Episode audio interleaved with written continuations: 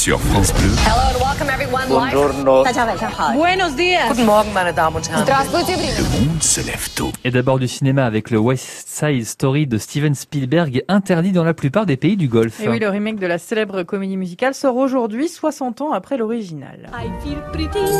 Oh Alors le film raconte l'amour contrarié de Maria et Tony sur fond d'affrontements entre bandes rivales, une transposition hein, de Roméo et Juliette dans le New York des années 50 qui est donc, vous l'avez dit, censurée aux Émirats arabes unis, à Bahreïn, en Arabie saoudite, au Koweït et au Qatar, à cause de la présence dans cette nouvelle version d'un personnage transgenre.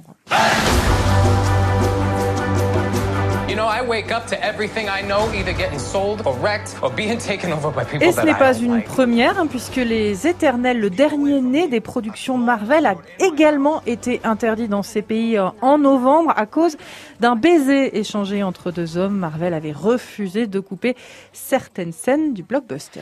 Direction la Finlande à 13 ans où la première ministre est épinglée pour une sortie en boîte. Sana Marin, 36 ans, plus jeune chef hein, de gouvernement au monde, a passé son samedi soir en discothèque alors qu'elle était C'est un magazine People qui a publié les photos volées dans une boîte d'Helsinki quelques heures donc après le test positif de son ministre des Affaires étrangères et sans prendre la peine de prendre son portable de fonction.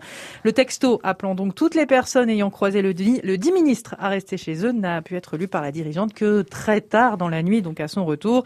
Une désinvolture qui choque la presse finlandaise. Nous, les citoyens, avons le droit d'exiger que la première ministre montre l'exemple, écrit le plus grand quotidien du pays. On imagine la même chose avec euh, Jean Castex, par exemple. C'est sûr que En discothèque scandale. En discothèque, oui. Un bal dansant peut-être. Et puis une question pour finir ce matin. Vous êtes plutôt Beatles ou Rolling Stones Une vente aux enchères va relancer le match le mois prochain à Los Angeles. Le 30 janvier, la guitare de Keith Richards et la basse de Paul McCartney seront mises en vente en même temps. Alors le guitariste des Stones part avec un léger avantage puisque l'instrument sera accompagné d'une vidéo authentifiée le montrant en train de signer sa guitare.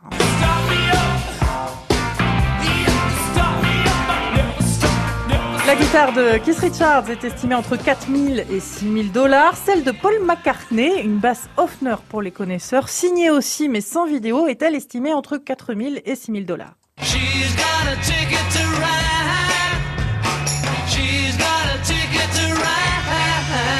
C'est deux, c'est le même prix du coup, c'est ça bah, c'est un peu plus Non, cher. même Ah non, oui, c'est entre. Excusez-moi, je me suis trompée. C'est entre 2000 et 4000 pour celle de Paul McCartney et 4000 et 6000 Ah. pour celle des Stones. Oui, j'ai donné le même prix, donc ça n'a Stones. aucun sens. Léger avantage pour les Stones, donc.